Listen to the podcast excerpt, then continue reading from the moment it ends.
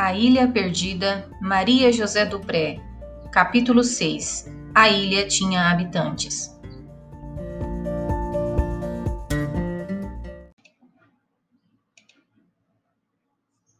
De vez em quando, Henrique assobiava para disfarçar a solidão. Arrependia-se de haver deixado o irmão só. Desde que haviam desembarcado na ilha, só haviam cometido erros. E se Eduardo se perdesse? Quando sentiu a fome apertar, comeu outra banana e deitou-se para descansar. Sentia-se cansadíssimo. Fechou os olhos um instante, depois abriu-os novamente e, deitado de costas, ficou olhando o céu. De repente, percebeu uma sombra que se aproximava. Voltou-se de lado, pensando que era o irmão, e já ia perguntar: Já voltou? Quando viu um homem desconhecido diante dele. Tinha barbas compridas, cabelos pelos ombros, estava quase nu. Sobre seu ombro esquerdo carregava um lindo papagaio que olhava fixamente para Henrique. O homem também olhava Henrique sem dizer nada. Espantadíssimo, Henrique também não falava, parecia mudo. De súbito, o homem perguntou: O que está fazendo aqui? Não sabe que esta ilha é minha? Henrique levantou-se um pouco amedrontado. Não sabia, não, senhor. O homem deu uma volta examinando o menino, depois continuou a falar. Vivo nessa ilha há muitos anos e não gosto de ser importunado. Todos os que vêm aqui vêm por maldade, para caçar os bichos que são meus amigos, e eu não gosto disso. Eu não vim para caçar, disse Henrique. Viemos passear aqui, a nossa canoa rodou rio abaixo. Agora não podemos voltar, estamos fazendo uma jangada para voltarmos. Eu e meu irmão Eduardo. O senhor pode nos ajudar?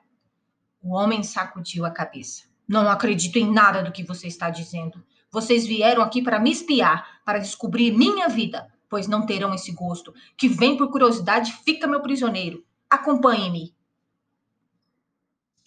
Um pouco assustado, Henrique ficou parado na frente dele. Depois murmurou: Nós não viemos por curiosidade. Nenhum de nós acreditava que a ilha fosse habitada. Pode acreditar no que estou dizendo. Meu irmão e eu viemos passear aqui e pretendíamos voltar no mesmo dia quando veio a enchente. Não pudemos voltar e ficamos esperando a enchente passar. A nossa canoa rodou e não pudemos voltar. O senhor desculpe, mas precisamos ir embora para nossa casa. O homem sorriu e coçou a barba comprida. O papagaio gritou: Vamos embora, Simão! O homem passou a mão na penas do papagaio. Quieto, Bonnie!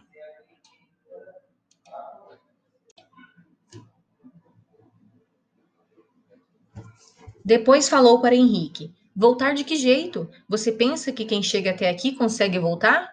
Está muito enganado. Quem vem parar aqui, fica. Acompanhe-me.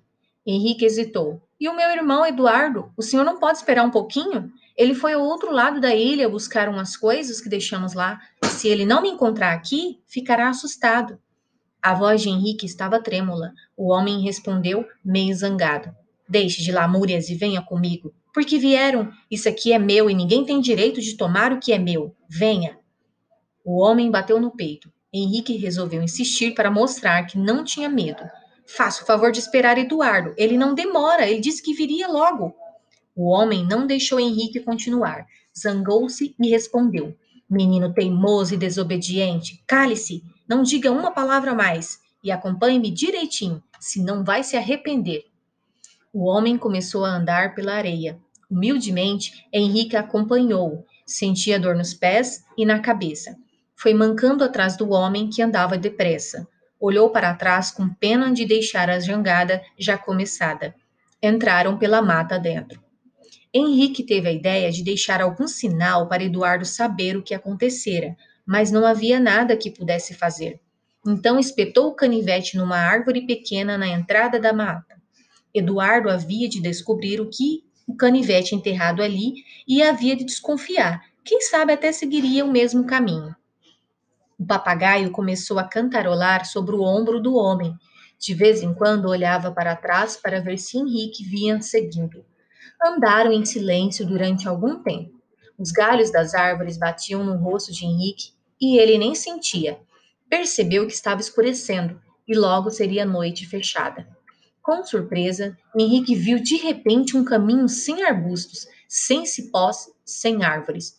Era uma pequena estrada bem limpa, sem nada que atrapalhasse os caminhantes. Pensou que Eduardo e ele haviam andado tanto através da ilha e não tinham descoberto aquela bonita estrada.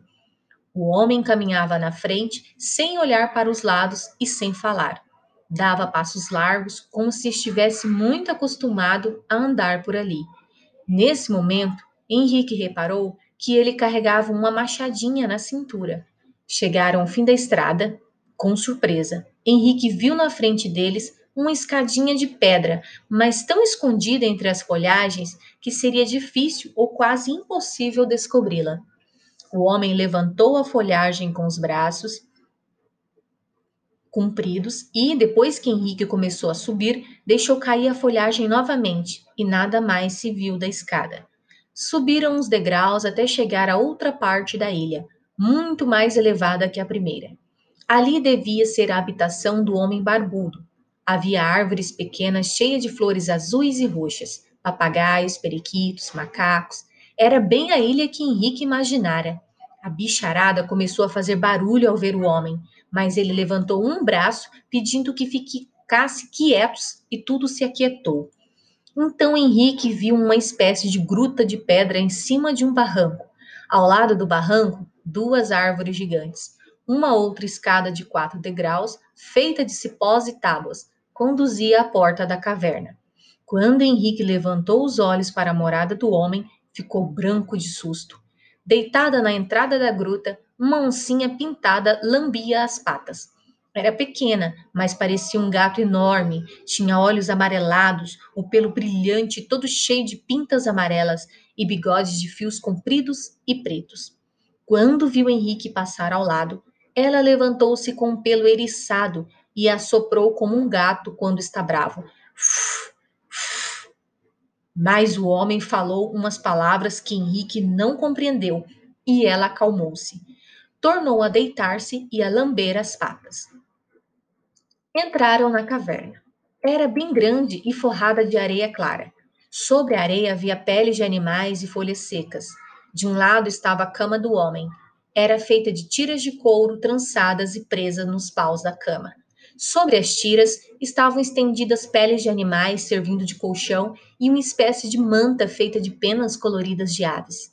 Nas paredes da gruta viam-se penas, plantas, armas feitas de pedra.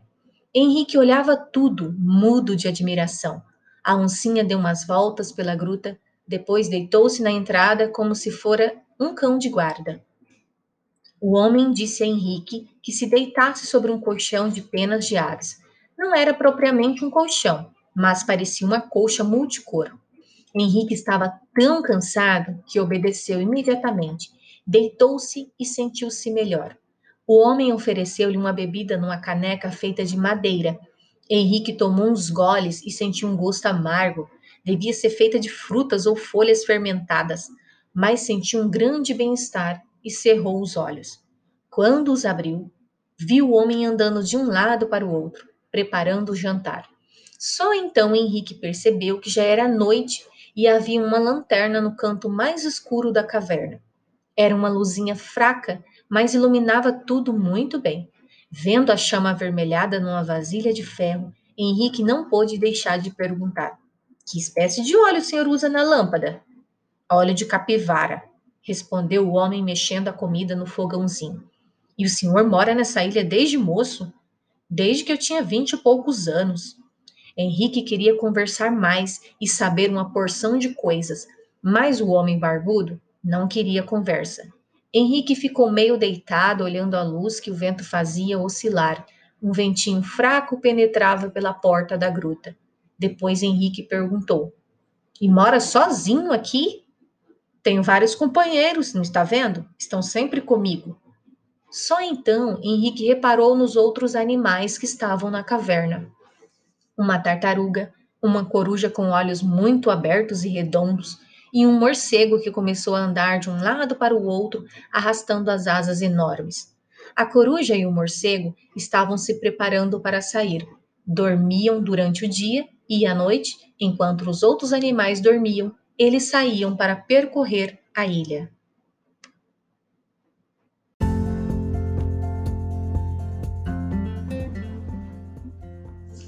Não perca o próximo capítulo. Henrique pensa que está sonhando.